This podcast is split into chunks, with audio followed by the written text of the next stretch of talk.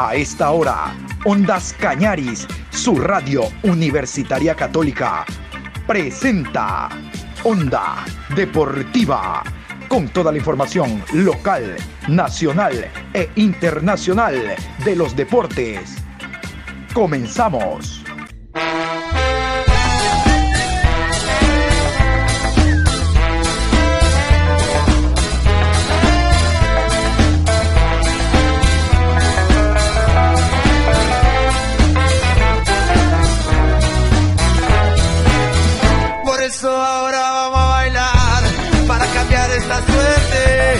Sabemos gambetear para ausentar la muerte.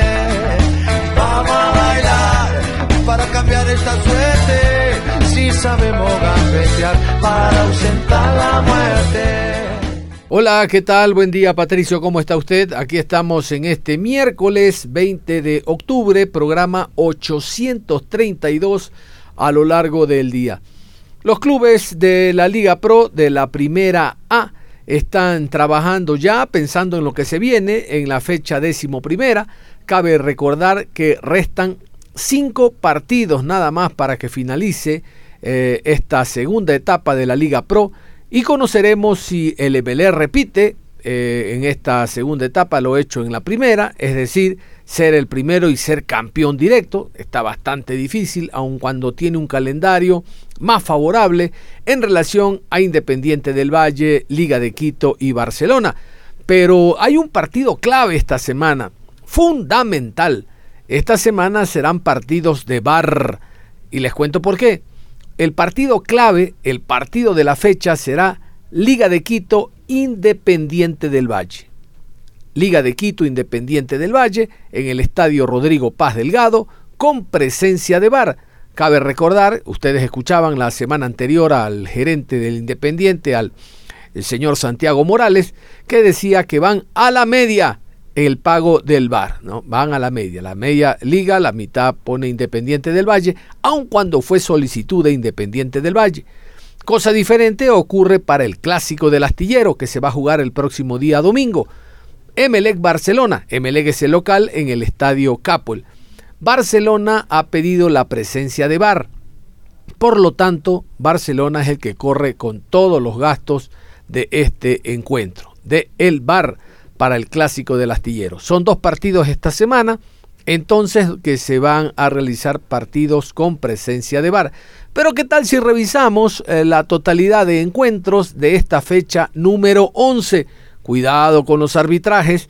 Eh, a medida que nos acercamos a la parte final, se ponen nerviosos nuestros árbitros y cometen más errores de la cuenta.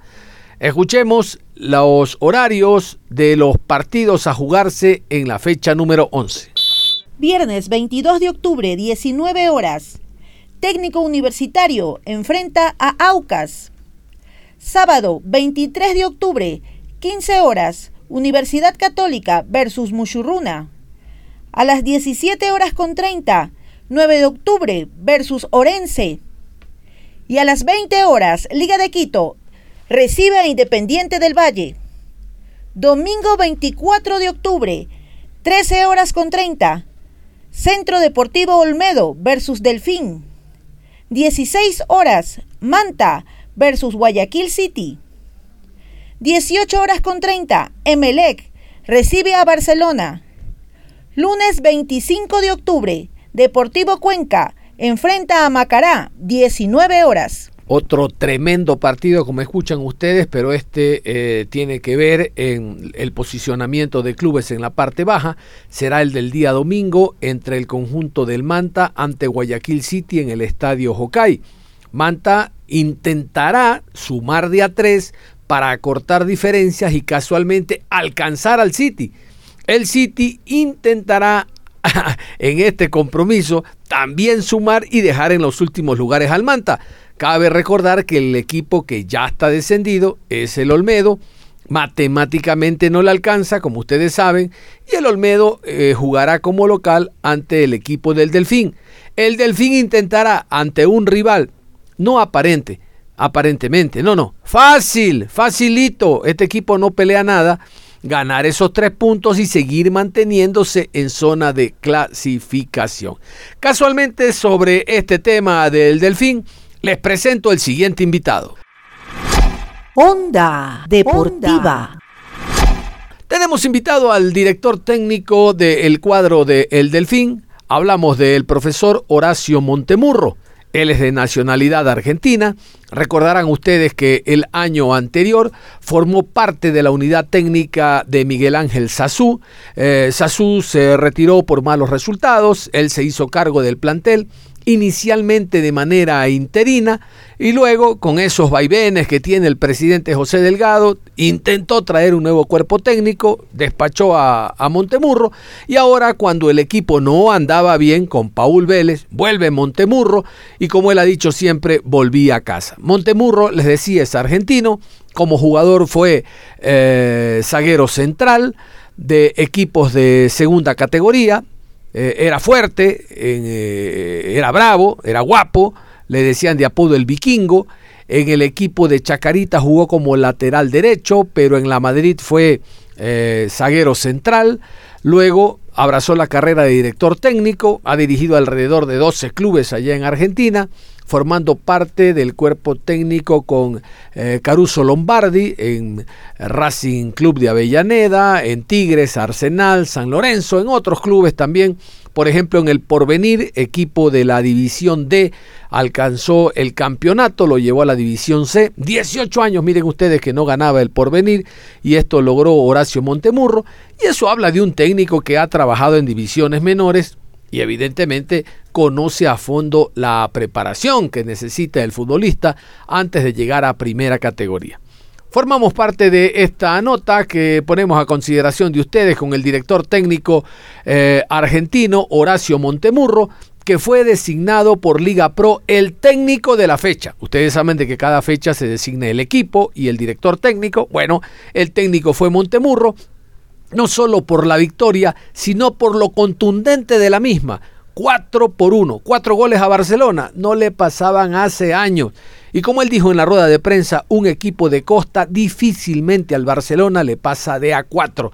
Y eso lo logró el equipo del Delfín. Por eso Montemurro fue electo el, el, técnico de la fecha y por eso Montemurro es el invitado a continuación aquí en la programación. Lo escuchamos.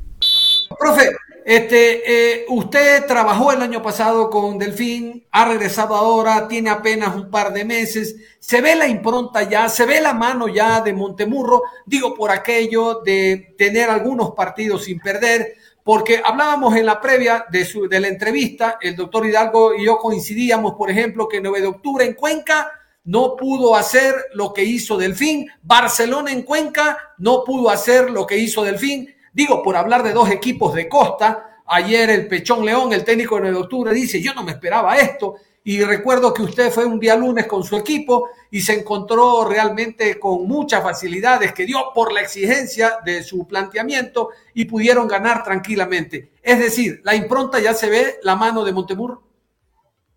Y son dos meses de mucho trabajo y yo lo que digo, yo estoy a full con el club. Yo no es que trabajo solo la mañana, sino que me la paso viendo mi rival, me la paso viendo mi, mi equipo en el entrenamiento. Tengo mi, mi, cuerpo técnico que me analiza el entrenamiento y todos, entre todos, miramos el día a día.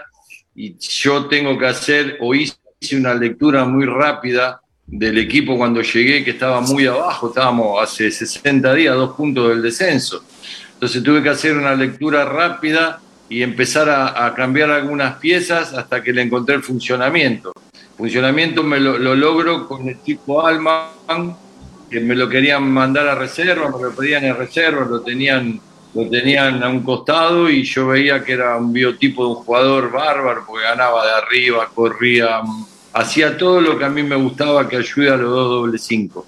Entonces le di la confianza, charlé con él, le gustó el puesto, le gustó la forma y la confianza que le doy al jugador dentro de la cancha. Mientras eh, los defensores me marquen y, el volante se larga y cuando vuelva, no vuelva por el mismo lugar, sino por, por donde lo deja, porque el compañero le hace un relevo, yo no tengo problema.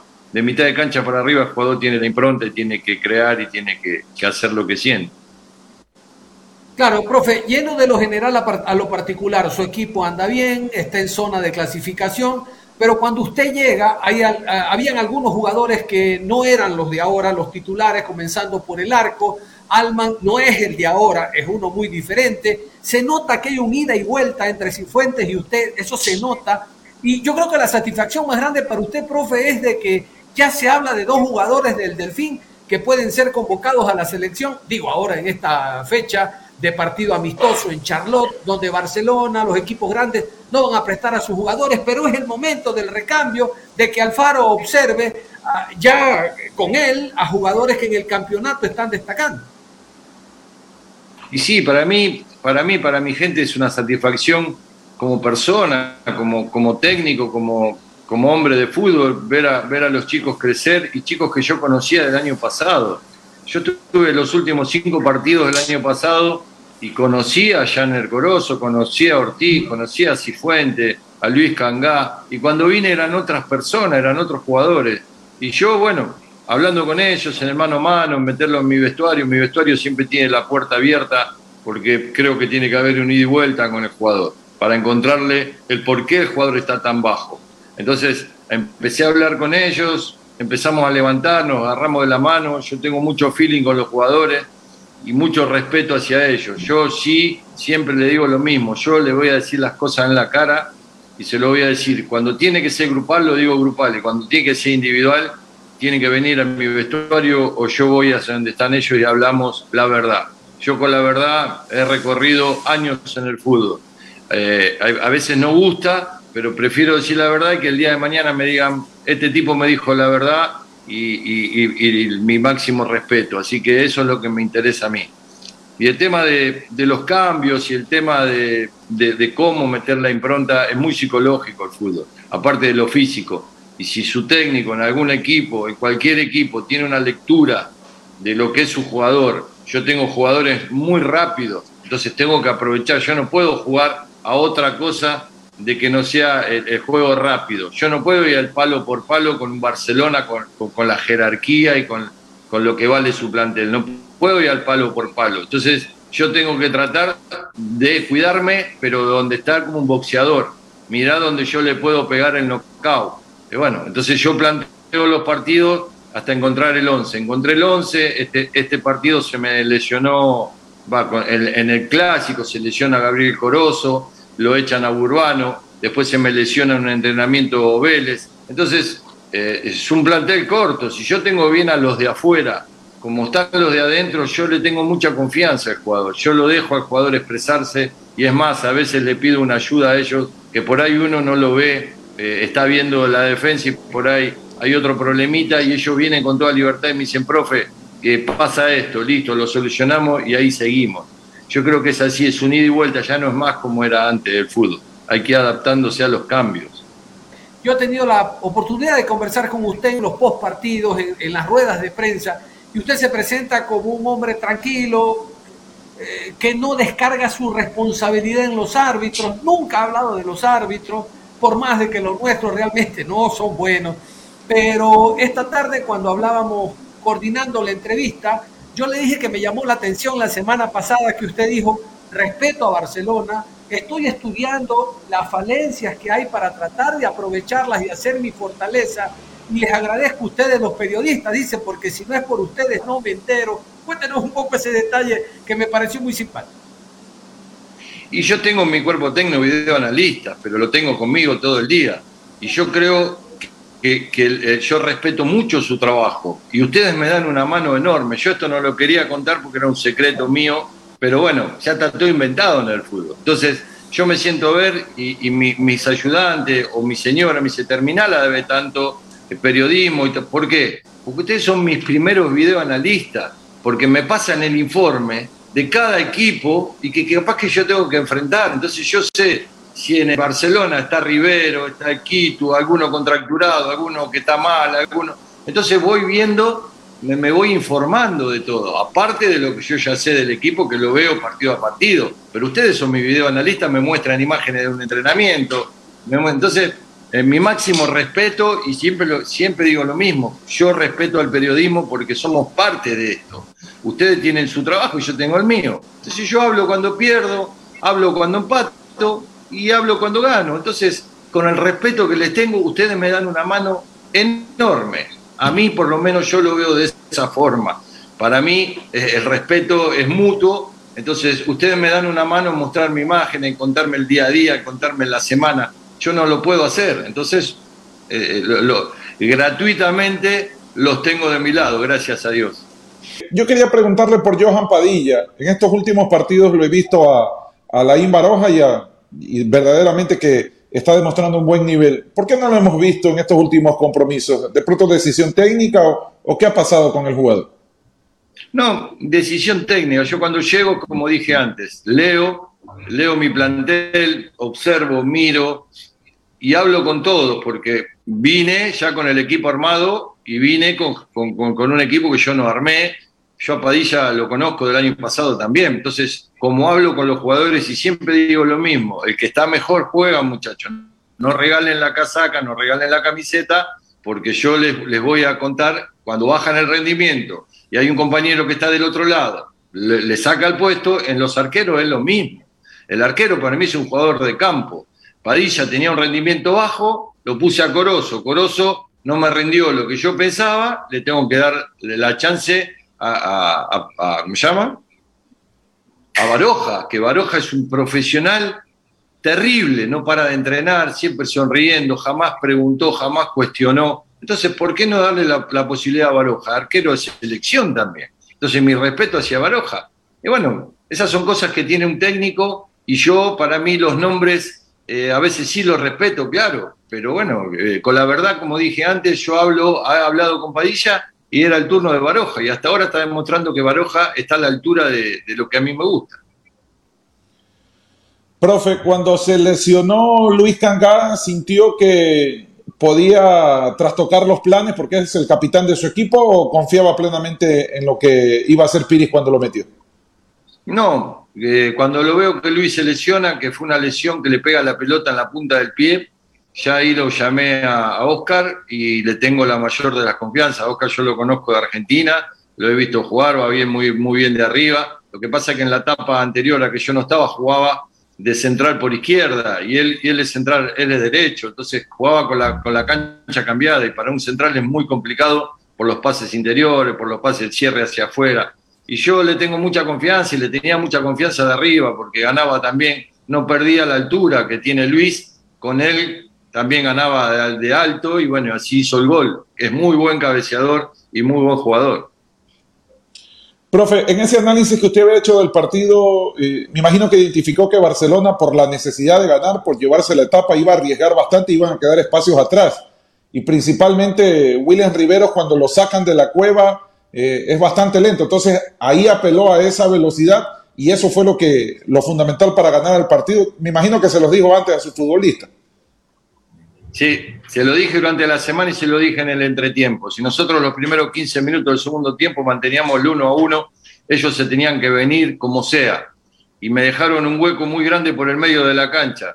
Y, y Joystick Alman, que yo lo tengo ahí entre medio de los dos cinco, él sabe que cuando nosotros atacamos se puede desplegar por donde él, por donde él vino la jugada del gol después de Hernández. La agarra el 4, Becerra, y él sabe que tiene que picar a la espalda del 3, entonces la pelota tiene que ir larga y ahí es donde le gana la carrera y donde termina haciendo el gol. Eso, esos movimientos se hacen en la semana y a veces se dan y a veces no se dan. Gracias a Dios, la cancha está muy, mala, pica muy mal y él, sin embargo, hizo lo posible para llegar hasta dentro del área.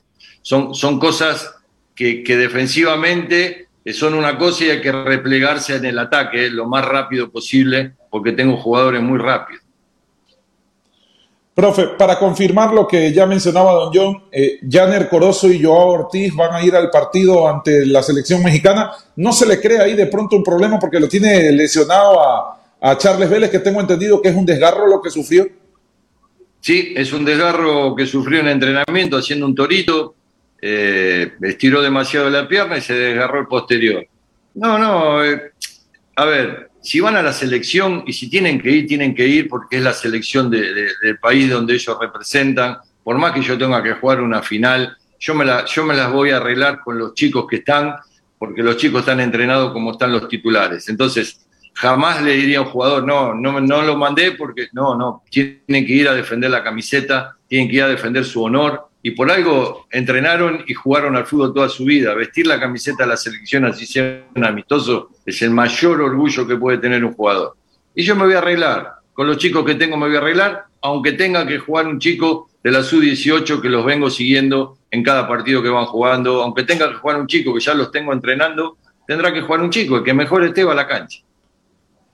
Eso le iba a decir, profe, porque he visto en la banca de suplentes algunos jugadores jóvenes que tal vez no tienen mucha trayectoria, que uno no, los conoce, pero veo que ya los está incluyendo, los lleva a la banca, los está preparando. ¿Tiene buen futuro ahí jugadores en las formativas que pueden dar eh, resultados prontamente en el Delfín? ¿Cómo lo analiza usted? ¿Cómo lo ve? Sí, sí, sí, ahí tengo un volante Reyes que ya estuvo en un proceso de selección tengo un chico García, un número 3, que para mí el año que viene, con, uno, con un tiempito más, puede ser hasta titular. Es un 3 bárbaro, que también estuvo en una época en la selección, no sé si en la sub-16, en qué, en, qué, en qué selección, y tienen cada vez más proyección. Y yo los tengo desde que llegué, porque yo los sigo a la sub-16 y sub-18 que están jugando las finales. Desde que vine, voy donde, donde juegan los chicos, hablo con los chicos, estoy con los técnicos me, subí los chicos de reserva que quedaron por no haber clasificado. Tengo siete chicos de reserva que eran los mejorcitos y tengo estos chicos de la SU-18 y la SU-17 que tienen, tienen un futuro bárbaro. Lo que pasa es que hay que ir haciéndolos. Los llevo al banco, los tengo, los hablo, entrenan con la primera, hacen fútbol con la primera. Y como dije antes, tengo un plantel corto. Entonces, el chico tiene que estar y le voy a dar la confianza y le voy a dar las armas para que le vaya bien. Tampoco voy a cometer la locura de poner un chico por ahí en, un partido que, no es para el chico, pero yo sé cuándo y lo voy a, lo voy a hacer debutar en algún momento van a jugar. Don John. Sí, profe Montemurro, tema selección, y yo quiero tocarlo. Ojo, no quiero que nos tire flores ni nos franele, para nada, no es mi intención. La pregunta es general. ¿Cómo ve usted las eliminatorias donde hay un Brasil y Argentina que están deslotados? Brasil clasificó a la jornada anterior, Argentina está así, a nada, a nada de clasificar. Vemos que la Asociación Uruguaya el día sábado tiene que reunirse para decirle al maestro Tavares, imagínense, al maestro Tavares que lo apoyan. Vemos que la Asociación Paraguaya de Fútbol tiene una terna, Hernán Rodrigo López, está el Pelado Díaz. Y tiene un problema Sí, desde los tres va a salir uno.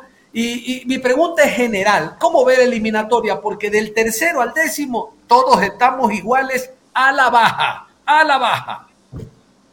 Sí, pero eh, yo tengo la gran diferencia. Yo el cuerpo técnico del profesor Alfaro lo respeto muchísimo. Yo lo conozco de Argentina y, es gente muy trabajadora y muy capaz en sumar puntos el partido que hace el último partido en Colombia es el que le va a posibilitar a clasificar para el Mundial. Yo le tengo mucha fe eh, al, jugador ecuatoriano. El jugador ecuatoriano, yo particularmente creo que no hay que cambiarle mucho las formas. Creo que si mantiene el, 4-4-2 como lo hizo en Colombia, yo no tengo duda que, que Ecuador va a clasificar. Para mí no hay que inventar nada. Para mí tiene que ir con lo que tiene y con lo que saben hacer los chicos al jugador ecuatoriano cuando le cambias las cosas un poquito mm, se puede tildar, pero yo no le tengo muchísima fe al Faro y a su cuerpo técnico y a, esa plantilla de jugadores que la mayoría están en Europa, por algo están afuera jugando y yo le tengo mucha fe, muchísima fe. Es difícil la eliminatoria. Ahora levantó un poco Chile, que Chile estaba ahí, también tiene gente muy grande. Eh, yo lo veo, lo veo, lo veo en, el mundial, lo veo en el mundial y, y, y tengo esa sensación Argentina, Brasil, Ecuador seguro van a ir al Mundial. A ver, pero usted ha dicho la palabra clave, no hay que cambiarle muchas cosas al futbolista ecuatoriano porque se va, pero nosotros no sabemos si llamar a Guinness o a Ripley, porque este señor tiene 18 partidos donde no tiene una alineación igual, donde no marca un mismo estilo, tanto así que para la que viene contra Venezuela hay tres que no están, es decir, para el partido 19 tendremos una alineación diferente. Reitero, no sé si llamar a Ripley o a, como es, a, otra persona, porque eh, eh, el hombre no guarda una, una, base en cuanto a las alineaciones, profe. Sí, yo te entiendo, yo los entiendo como periodista, pero también lo entiendo a él como profe y, le tengo, como te dije, Alfaro es una persona muy, muy, eh, sabe mucho lo que hace. A veces uno, a veces se puede confundir, a veces no. Yo creo que los va a meter en el Mundial. A todos nos gustaría que gane todos los partidos 1 a 0, 2 a 0. El otro día casi nos infartamos todo con, el, con el, la última jugada del VAR, casi nos infartamos. Yo no sabía qué había pasado, lo veíamos 20 veces. Pero bueno, es muy difícil. El, mira, Argentina todavía no está clasificado con el equipo que tiene, muy difícil. Y bueno, pero sí, un poquito, pero todavía no está, matemáticamente no está. Es un gran equipo, juega bien, hace goles cuando quiere, y 30 partidos que no pierde. Pero bueno, denle la chance que para mí lo llevó al Mundial, estoy segurísimo. Finalmente, profe, dos meses en la playa y ya pisó la arena con la familia o no todavía.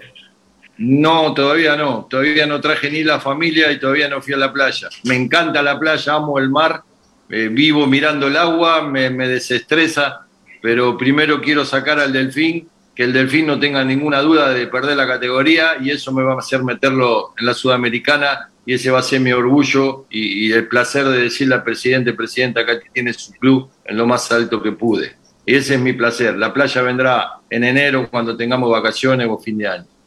Estamos agradeciendo al profesor Horacio Montemurro, director técnico del conjunto del Delfín, por el tiempo que nos ha dedicado y por todos estos valiosos puntos de vista que hemos conversado en la programación.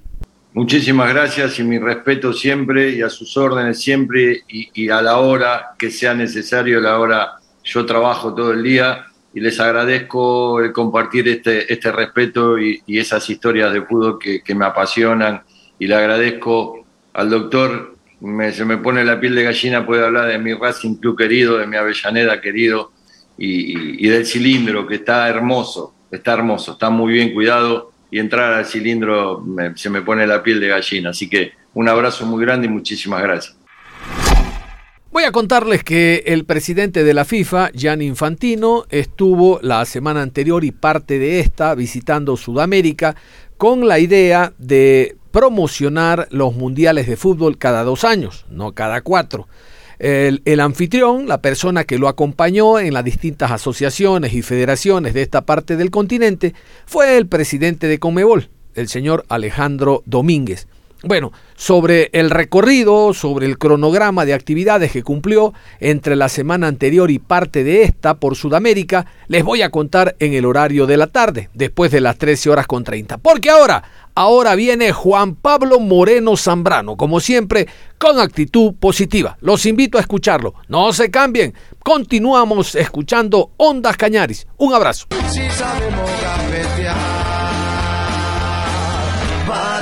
Para la muerte.